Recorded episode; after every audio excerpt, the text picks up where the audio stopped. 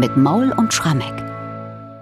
20. Sonntag nach Trinitatis und wir bleiben auch an diesem Sonntag noch im Choralkantatenzyklus von Johann Sebastian Bach. 1724 im Oktober hat er die Kantate Schmücke dich, o liebe Seele komponiert.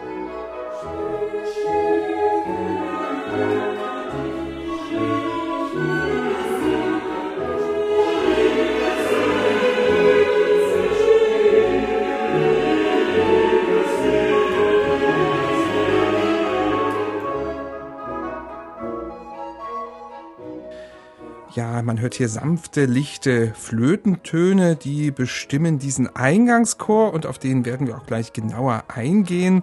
Erstmal aber, Michael, betrachten wir den Choral, den Bach und sein Librettist hier ausgewählt haben für diesen Sonntag. Schmücke dich, o liebe Seele von Johann Frank.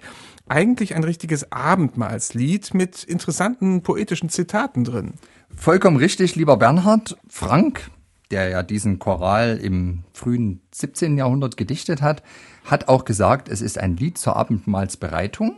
Und unsere Kantate scheint zumindest dann in der späteren Rezeptionsgeschichte auch als ein Stück für das Abendmahl angesehen worden zu sein. Zumindest taucht das Stück in einem Musikalienkatalog der Firma Breitkopf 1760 auf, zehn Jahre nach Bachs Tod, und wird dort bezeichnet als eine Kommunionkantate. Bach selber aber hat auf seinem Titelumschlag das Stück für den 20. Sonntag nach Trinitatis bestimmt. Aber wir bleiben erstmal beim Choral. Ja, Abendmahlslied, absolut, aber gespickt mit schwärmerischen Bildern, Anleihen aus dem Hohelied, also aus dem Alten Testament.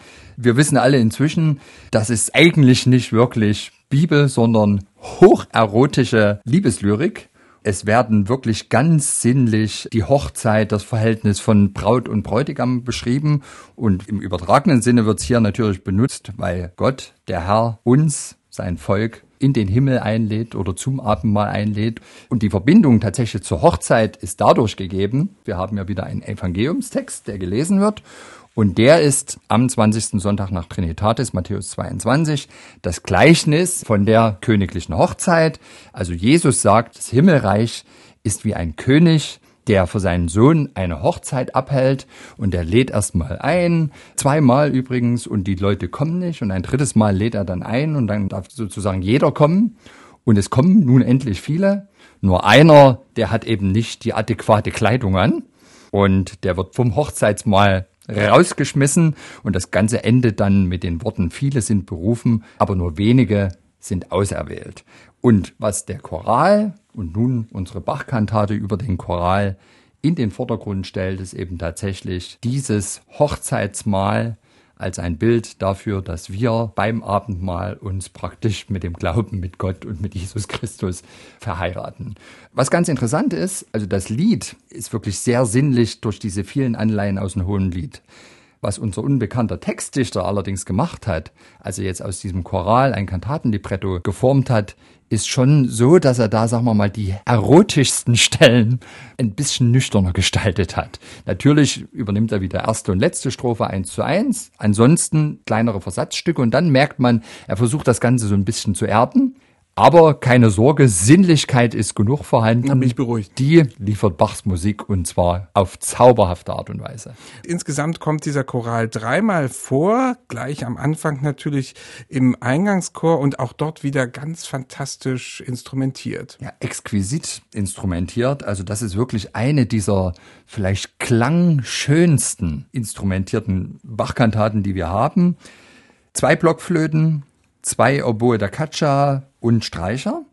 Und das Besondere ist jetzt, finde ich, und ich bin mir jetzt gar nicht so sicher, ob es da überhaupt noch ein zweites Beispiel in Bachs Choralkantaten gibt, dass der Choral ab der ersten Note direkt als Cantus Firmus da ist. Also der wird jetzt nicht in dem instrumentalen Vorspiel erstmal nur so in leichten Anklängen verarbeitet, sondern wir haben die Streicher, die eine sehr getragene Melodik spielen, aber oben drüber breiten, in Oktaven spielend, die Flöten und die Oboen gleich mal in den ersten Takten die erste Choralzeile in großen Fundnoten aus. Und dadurch weiß der Hörer sofort, was Sache ist. Es geht um Schmücke dich, o liebe Seele. Diese Einladung zur Hochzeit mit Jesus Christus. Und damit ist eine Sinnlichkeit von der ersten Note da zu spüren. Und das setzt sich dann auch fort, wenn dann der Einsatz des Chors kommt. Auch wieder direkt der Choral im Cantus Firmus, aber das alles wunderbar getragen, instrumentiert, eine feierliche Stimmung und man hat wirklich den Eindruck, die Tafel ist bereitet, das Kerzenlicht scheint, leckere Sachen sind auf dem Teller und wir alle sind schön gekleidet und haben einen sinnlichen Gaumen- und Seelenschmaus vor uns.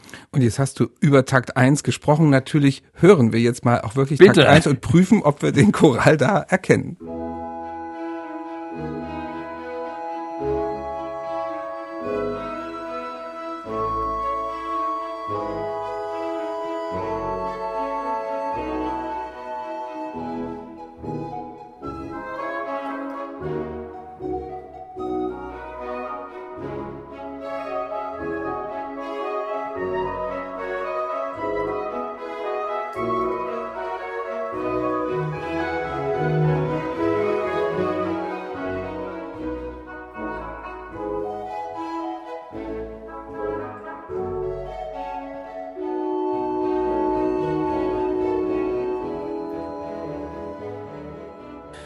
Das war also unmittelbar der Beginn der Kantate Schmücke dich, o liebe Seele von Johann Sebastian Bach. Und nun kommt eine weitere Strophe des Chorals am Schluss eines Rezitativs. Eine Woche zuvor hatten wir das schon ähnlich in der Kantate Wo soll ich fliehen hin? Da war es eine Oboe, die das gespielt hat. Hier jedoch in dieser Kantate heute wird diese Strophe wörtlich vorgetragen und zwar vom Sopran und dann auch noch so wunderschön umrankt von einem Violoncello Piccolo. Also wieder eine neue Variation im Grunde, die Bach da bringt. Ja, ganz, ganz herrlich.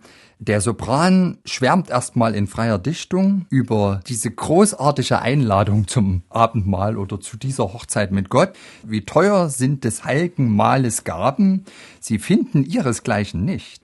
Was sonst die Welt vor kostbar hält, sind Tand und Eitelkeiten. Ein Gotteskind wünscht diesen Schatz zu haben und spricht, Doppelpunkt. Und jetzt kommt praktisch diese Choralstrophe und die ist eben wirklich Johann Frank at his best. Ach, wie hungert mein Gemüte, Menschenfreund, nach deiner Güte. Ach, wie pfleg ich oft mit Tränen, mich nach dieser Kost zu sehnen. Ach, wie pfleget mich zu dürsten nach dem Trank des Lebens Fürsten, wünsche stets, dass mein Gebeine mich durch Gott mit Gott vereine. Und könnte es ein schöneres Bild zu dieser Hochzeit geben und wie der Sopran jetzt hier die Choralmelodie singt, aber sie so wunderbar verziert, das geht ganz tief rein. Und vor allem, wie der Cello noch dazu spielt. Ja. Ich habe da irgendwie das Bild vor mir. Das ist so eine musikalische Vermählung, ja. Weil die so eng zusammen sind, das ist im Grunde eine Hochzeit da in der Musik.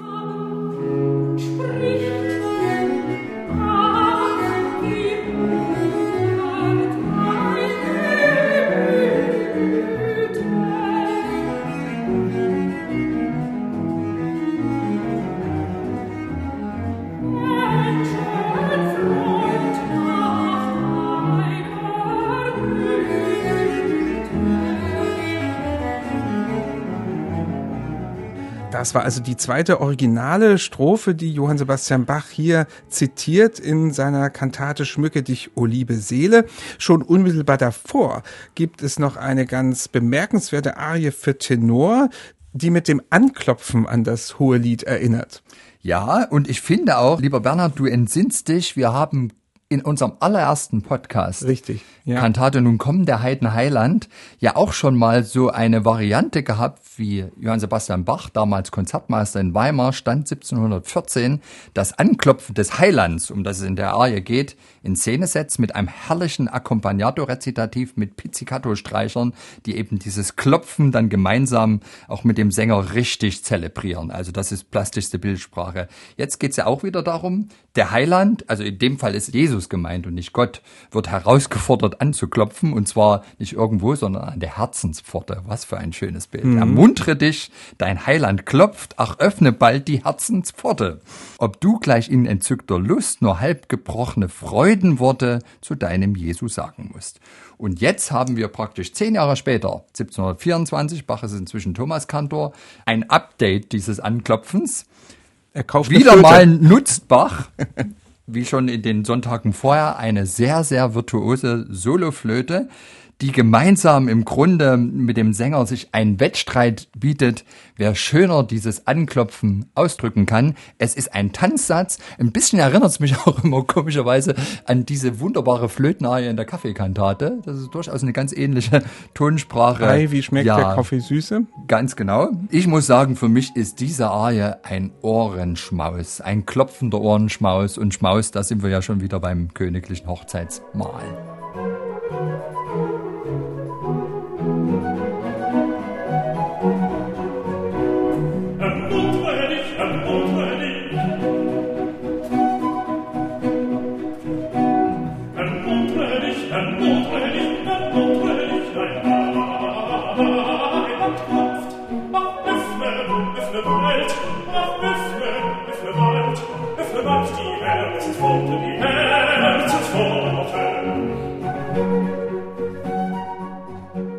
Da klopft also die Flöte und der Tenor singt sehr schön dazu. Und dann gibt es in dieser Kantate zum guten Schluss eine wirklich wunderschön freudige Sopranarie. Optimistischer geht's eigentlich kaum, oder? Ja, und diesen Optimismus, den hat Bach da auch wirklich ganz amtlich angeordnet. Wir haben da eine hübsche Anweisung, die möglicherweise auch nirgendwo sonst in den Bach-Kantaten steht.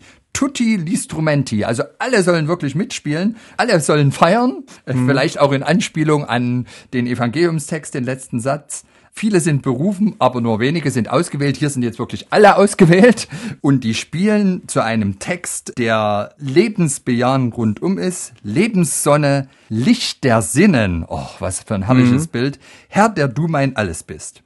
Du wirst meine Treue sehen und den Glauben nicht verschmähen, der noch schwach und furchtsam ist. Aber diese Lebenssonne und dieses Licht der Sinn, das zeigt sich in dieser Arie, die nichts anderes als ein von überbordender Freude gezeichneter Tanzsatz ist. Also think positive, das ist eigentlich diese Botschaft dieser Arie und das machen wir alle zusammen. Ja, mit dem Licht der Sinnen möchte ich hier kurz noch anfügen. Ich glaube, einen schönen Gruß an alle Blockflötisten. Die Blockflöten tun hier ganz viel dazu, dass das dieses Licht der Sinnen wird. Und mit dem Stichwort Blockflöte lieferst du ja vielleicht auch überhaupt das entscheidende Argument, warum die Kantate so instrumentiert ist. Es ist ein Abendmahlslied, aber diese Vereinigung mit Gott, so richtig haben wir die ja dann im Himmel. Es heißt ja auch im Gleichnis, das Himmelreich ist eben wie dieses Hochzeitsmahl. Naja, und welche Instrumente geben jedenfalls in den schönen Momenten im Himmel den Ton an? Das sind die Flöten. Ganz klar.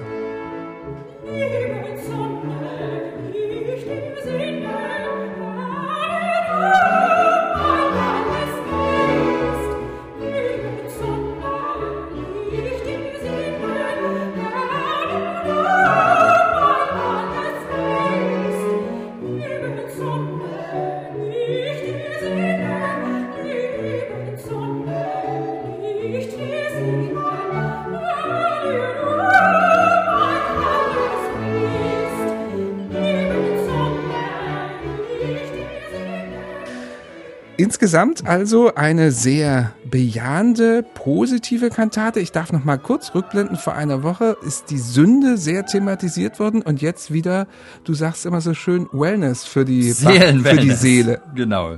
Offensichtlich hat sich das auch damals ziemlich schnell herumgesprochen, dass Bach hier einen Hit der Sinnlichkeit geschaffen hat. Denn es ist ganz erstaunlich, generell muss man sagen, wir haben nicht viele Hinweise dafür, dass Bachs Kantaten zu seinen Lebzeiten oder kurz danach außerhalb Leipzigs erklungen sind, also von anderen auch musiziert wurden. Bei dieser Kantate ist es erstaunlich, wir haben relativ viele Abschriften von seinen Schülern, also dieses Stück scheint vielen angetan zu haben. Vielleicht ließ es sich ja auch tatsächlich außerhalb von dem 20. Sonntag nach Trinitatis gut verwenden, als eine Subkommunione-Musik, also als ein Stück, was man während eines langen Abendmahls aufführt. Wir streiten immer in der Bachforschung, wie das in Leipzig gewesen ist, ob während des Abendmahls, was jetzt nicht jeden Sonntag stattfand, tatsächlich musiziert wurde. Bloß wenn die das gemacht haben, galt es wirklich viel Zeit zu überbrücken, weil in den Kirchen waren zwei, dreitausend Leute und ehe die wirklich alle zum Abendmahl gegangen waren, da vergingen einige Minuten, also da konnte man durchaus so eine Musik aufführen. Es hätte bestens inhaltlich gepasst und auch andernorts scheint man diese Verbindung gesehen zu haben. Ich sagte es schon am Anfang, Breitkopf verkauft das Stück 1760 als eine Kommunionkantate. Und auch an diesem Stück muss ich immer wieder sagen, Mensch, wir können so glücklich sein, dass sich diese Noten erhalten haben. Da waren so viele Zufälle und gute mhm. Mächte im Spiel. Die Partitur, hab's ja letzte Woche schon gesagt, die Originalstimmen haben Leipzig nie verlassen, aber hier ist es auch so, die Partitur hat wieder eine abenteuerliche Reise gemacht. Wilhelm Friedemann hat sie erst besessen, dann wissen wir nicht, wo sie war. Sie taucht dann im Besitz von Felix Mendelssohn Bartholdy wieder auf. Dann hat sie der Cellist Julius Rietz.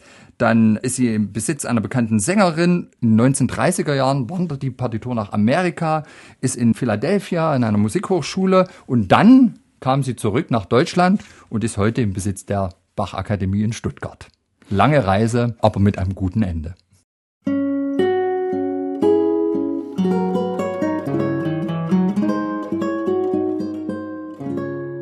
MDR Classic